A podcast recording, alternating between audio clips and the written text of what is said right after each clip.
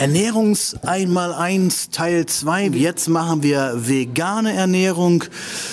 Muss ich für mich zugeben, ich hatte schon Veggie Days, also während der Woche mal zwei vegane Tage, aber so komplett vegane Wochen hatte ich noch nicht. Wie war es bei dir?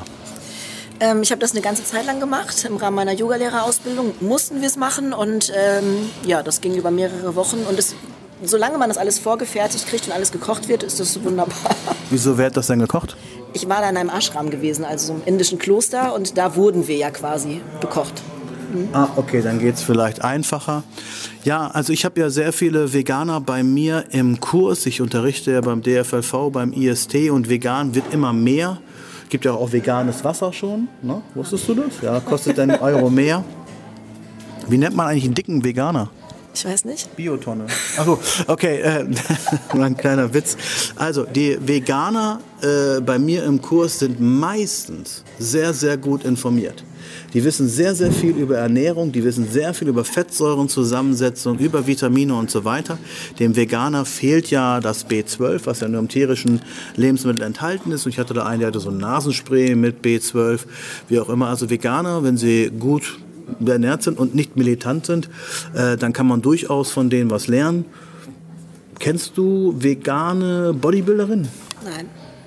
Vegane Bodybuilderin nicht, nein, ne? Nee, ich auch nicht. Es gab mal einen veganen Mr. Universum, kennst du den? Mhm. Bill Pearl. Bill Pearl war 40 Jahre lang kein Veganer, hat ein Jahr vegan gemacht, wurde dann nochmal Mr. Universum. Also hat es auch ein Jahr gemacht. Der hatte so ein Spezialgetränk, der hatte so einen äh, Tonkrug mit Bierhefe drin.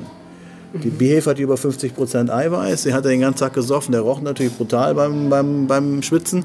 Aber äh, der hat das gemacht. Okay, also Schreibt mir eure Erwartung oder uns, eure Erwartung sowieso, eure Erfahrung zum Thema vegane Ernährung und Muskelaufbau und Fettabbau und so weiter. Habt ihr damit Erfolge? Wie macht ihr das? Was haltet ihr davon? Wie gesagt, wie immer, keine, keine negativen Kritiken. Wir wollen konstruktive Kritik haben. Wir wollen zusammen, auf jeden Fall haben wir beide jetzt beschlossen, das Thema Ernährung einfach mal neu zu beleuchten. Nicht neu zu beleuchten, sondern wieder zu beleuchten, um euch wirklich sehr viele Sachen aufzuzeigen, was es gibt, damit ihr bitte mal kommentiert, ich habe so gemacht, ich habe so gemacht. Es gibt nicht gut oder schlecht in Ernährung, es gibt nur funktioniert oder funktioniert nicht. Einverstanden? Genau. genau. Bis gleich.